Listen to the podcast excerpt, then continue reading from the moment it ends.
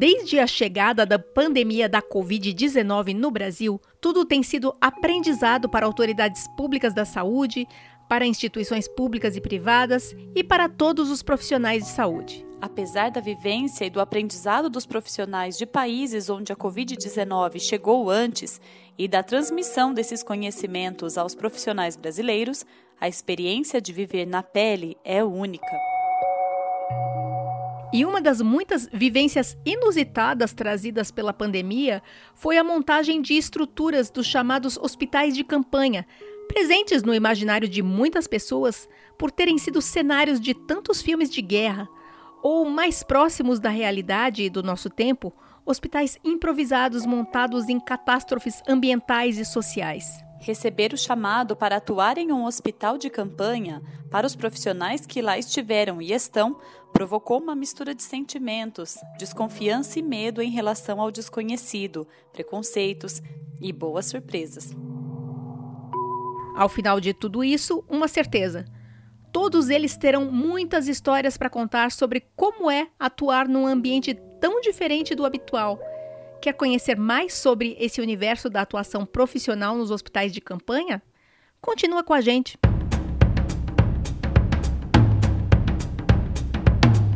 Olá, tudo bem? Que bom que você está aqui para a segunda temporada do podcast Físio e TO em Movimento. Tudo que rola na fisioterapia e na terapia ocupacional em um só podcast.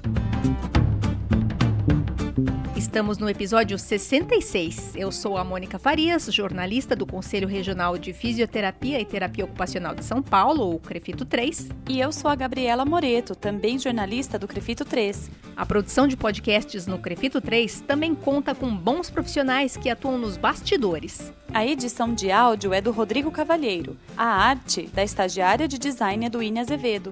E a Ana Carolina Soares é quem cuida das ações de relacionamento dos nossos podcasts.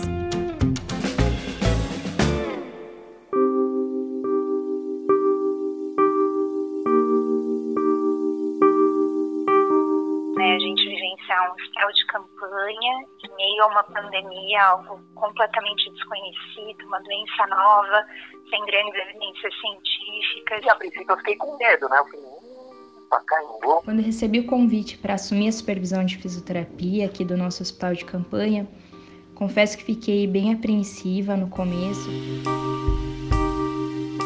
Doutora Renata Ren Moura, doutor Vinícius Iamonte, doutora Camila Cruz três dos fisioterapeutas do estado de São Paulo que responderam ao chamado para passar por uma vivência que certamente jamais haviam pensado em passar na vida: atuar num hospital de campanha, uma estrutura temporária muito diferente da segurança de um prédio hospitalar. Uma novidade que parecia pertencer apenas aos livros de história. Natural que esse chamado fosse visto com preocupação, com desconfiança, receios que, ao colocarem os pés e iniciarem o trabalho nessas estruturas criadas para receber pacientes da Covid-19, logo foram totalmente dissipados. Lá dentro, a estrutura física, ao contrário do que a gente vê nos filmes, né, não eram colchões no chão ou lonas estendidas. Estamos no século XXI, na cidade de São Paulo, e as necessidades impostas pela Covid-19 já eram conhecidas quando chegou para ser enfrentada pelo sistema público e privado de saúde no Brasil. Estruturalmente, o improviso grosseiro nem faria sentido nos três hospitais de campanha da capital, estruturados no Pacaembu, no Anhembi e no Ibirapuera desfazendo o imaginário de muitas pessoas que tiveram experiências com estruturas de hospitais de campanha apenas nas telas, em filmes sobre a Primeira e Segunda Guerra Mundial, a doutora Renata Reim Moura, líder da equipe de fisioterapia que atuou por quase três meses no hospital de campanha montado no gramado do estádio do Pacaembu, na capital, por onde passaram cerca de 1.500 pacientes, compartilhou sua vivência nesse cenário. Embora estivesse sob uma tenda, toda a estrutura era muito bem montada e com uma organização comparável a uma unidade hospitalar tradicional. A gente tinha 11 alas e nessas 11, dessas 11 alas, 10 eram alas de internação e uma era uma sala de estabilização, que era para os pacientes que evoluíam com maior gravidade. Então, nessa sala de estabilização, a gente tinha uma estrutura de terapia intensiva, com ventiladores, com monitores, com recursos para toda a invasão que fosse necessária, passagem de catéter, passagem de PAI, passagem de drenos e todo o suporte intensivo que a gente precisasse dar para os pacientes.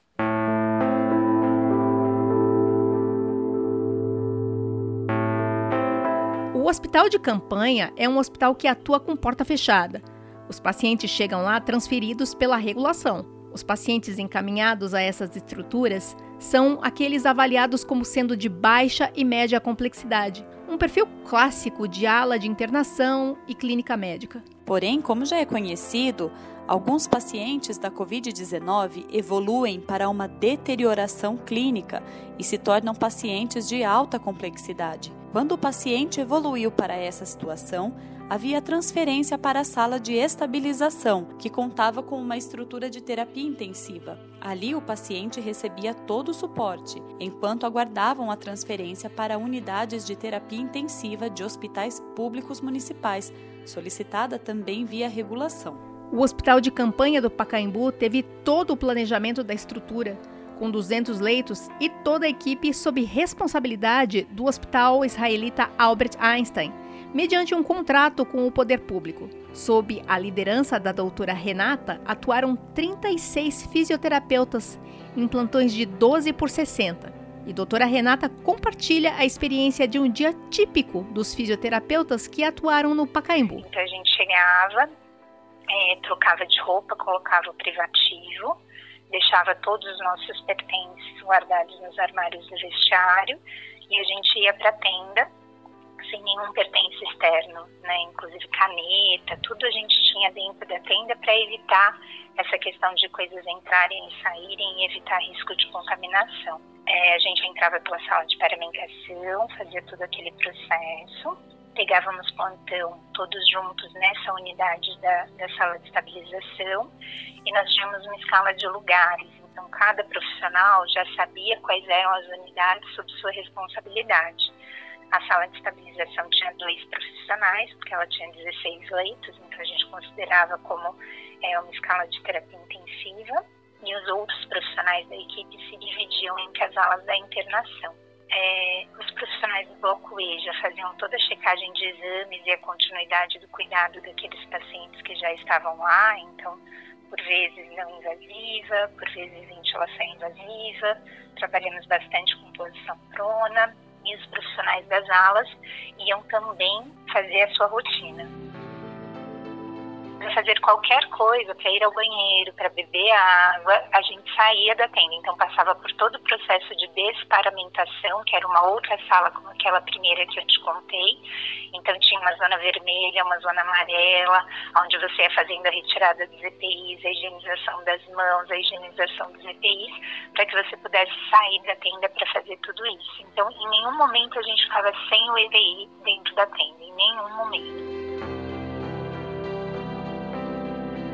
Um aspecto do trabalho do hospital de campanha, que também em nada se assemelha aos exemplos de filmes de guerra, com profissionais suados, descabelados, a um passo da exaustão, foi o cuidado com as equipes, um olhar sobre o cuidar de quem cuida, até mesmo para que o cansaço e desconforto físico e mental não pudessem abrir espaço para descuidos com a própria segurança. E a gente fazia escalas também para fazer as saídas, né? os momentos de descompressão, momentos de refeição, de forma que a tenda sempre estivesse assistida por um grupo de profissionais, mas que também os profissionais fossem cuidados e tivessem todos esses momentos, que a gente sabe que são tão importantes. Até o momento do nariz respirar um pouco, né?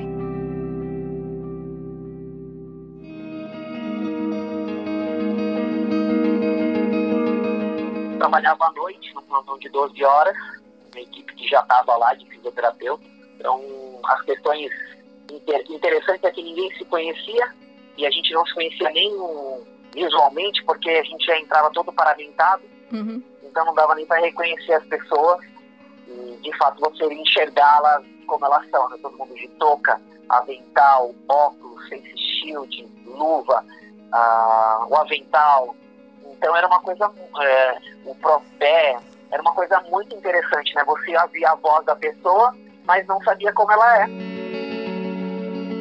A trajetória do Dr. Vinícius Iamonte foi um pouco diferente da trilhada por doutora Renata para chegar ao Pacaembu. Como pesquisador e como membro da equipe que desenvolveu recursos para instrumentalizar os colegas com informações e evidências, atuando nessa missão com o Crefito 3, Dr. Vinícius teve contato prévio muito intenso com a recente literatura a respeito da Covid-19 e a atuação da fisioterapia. Para ele, esse conhecimento prévio a respeito da teoria foi muito rico, especialmente quando se considera que o paciente acometido pela Covid-19 apresenta uma fisiopatologia totalmente diferente do que era conhecido. Essa doença, né, ela afeta a circulação que a gente chamaria fisiologicamente os capilares pulmonares, né? Então, o ar que entra, ele não entra com dificuldade, mas quando ele tem que ser transportado, uma região bem específica do pulmão para a corrente sanguínea, essa região de transporte ela tem uma limitação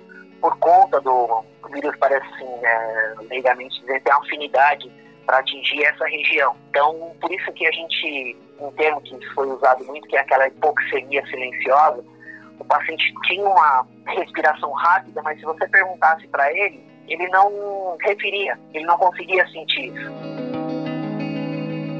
além da função pulmonar, é também do fisioterapeuta observar e agir sobre outros aspectos daqueles pacientes. Tentando manter na parte da fisioterapia um condicionamento, né? Porque a inatividade física, os pacientes iam perdendo muito da sua capacidade de muscular, de resistência.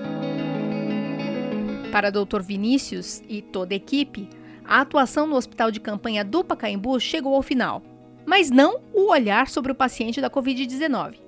Agora, ele faz parte de um estudo que está analisando a musculatura respiratória de pacientes que tiveram alta no Hospital das Clínicas de São Paulo, para compreender como essa musculatura vai se comportar, quais déficits que podem apresentar ao longo do tempo.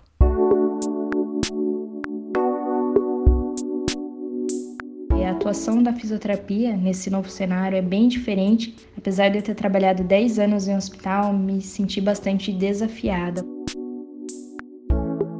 município de Sorocaba também conta com um hospital de campanha. Diferente do Pacaembu, ele continua ativo e é lá que a doutora Camila Cruz lidera a equipe composta por quatro fisioterapeutas. Com capacidade para receber 84 leitos, o hospital está hoje com 40 leitos clínicos, além de quatro leitos para estabilização, destinados aos pacientes que apresentam uma piora clínica. Ali, a estrutura permite a intubação orotraqueal, mais ventilação mecânica. A partir dali, o processo ocorre da mesma forma que a doutora Renata nos relatou sobre o Hospital do Pacaembu. Após a estabilização do paciente, ele é transferido para um hospital de referência por meio da regulação municipal. Sobre a rotina da fisioterapia no Hospital de Campanha de Sorocaba, a abordagem ao paciente é exatamente igual ao que aconteceria em uma unidade hospitalar tradicional. Nossos pacientes são avaliados diariamente, então, de acordo com essa avaliação, né, esse paciente vai receber o atendimento tanto na questão respiratória, né, pacientes que necessitem de uma suplementação de oxigênio, que tem uma comorbidade respiratória associada, além da, um trabalho com a cinesioterapia, que vai trabalhar a mobilidade desses pacientes. Aplicamos também um protocolo de posicionamento em pacientes em ventilação espontânea, temos utilizado bastante a posição prona, pois tem trazido resultados bastante positivos para os nossos pacientes.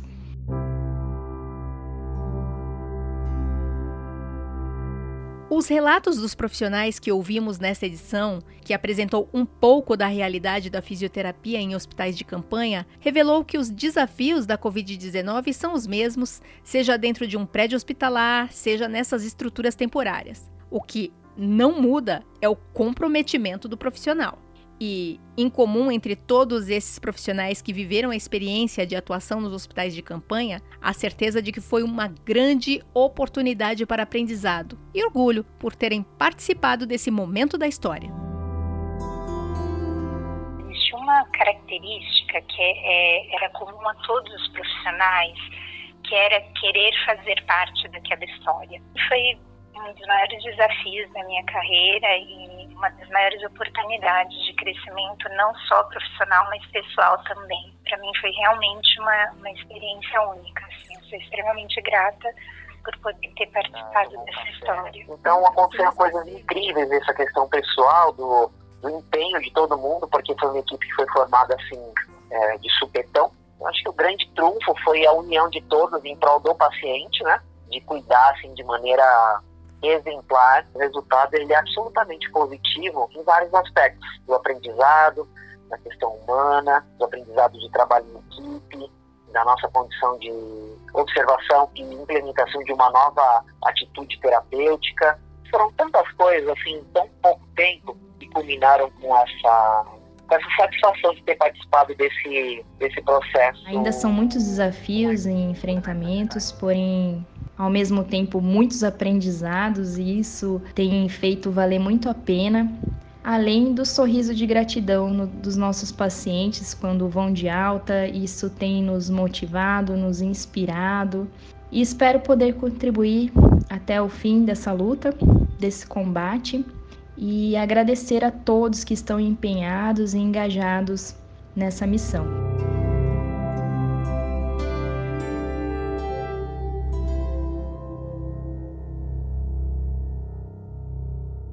Depois de conhecer um pouco e ficar por dentro da atuação da fisioterapia em hospitais de campanha, vamos ao fato ou fake dessa edição.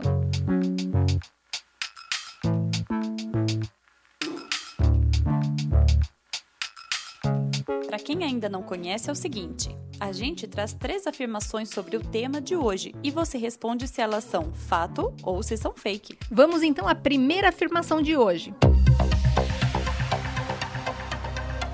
Gabi, a estrutura de hospitais de campanha na cidade de São Paulo pode oferecer riscos para os pacientes. Isso é fato ou isso é fake? Mônica, essa afirmação é fake. Como ouvimos no relato da doutora Renata Reim Moura, a diferença do hospital de campanha do Pacaembu para um prédio hospitalar em termos de estrutura para assistência era que, ao invés de estarem em um prédio, estavam sob uma tenda, de resto, todo o suporte necessário ao paciente estava presente. E não só equipamentos, todos os profissionais estavam preparados para prestar a melhor assistência. Vamos à segunda afirmação. Num ambiente de hospital de campanha, uma certeza é que os riscos à biossegurança das equipes de assistência serão incontroláveis. Isso é fato ou isso é fake? Mônica, isso é fake não é impossível e pode ser até exemplar, também conforme o relato da doutora Renata. A preocupação, até mesmo com a proibição de qualquer item externo, como caneta ou o que fosse, vir de fora para dentro da tenda, mostrou o tamanho do zelo em garantir todas as barreiras para evitar contaminações. Ela até revelou que alguns profissionais relataram que se sentiam mais seguros dentro do que fora da tenda. Vamos para a terceira afirmação? No atual momento da pandemia, tudo o que havia para saber sobre a Covid-19 já foi aprendido. Isso é fato ou isso é fake? Mônica, isso é um fake. A Covid-19 não para na recuperação do paciente e a alta. É preciso aprender o que acontece depois. Como o paciente vai se comportar, como a função pulmonar vai se comportar, como relatou o Dr. Vinícius Iamonte, que já está num grupo de pesquisa do HC para acompanhamento desses ex-pacientes, além de muitos outros aspectos que merecem e vão ser estudados por outras ciências além da fisioterapia. Ainda há muito a se aprender sobre a Covid-19. E esse foi o fato ou fake de hoje. Esperamos que este tenha sido um episódio esclarecedor sobre a rotina dos fisioterapeutas nos hospitais de campanha.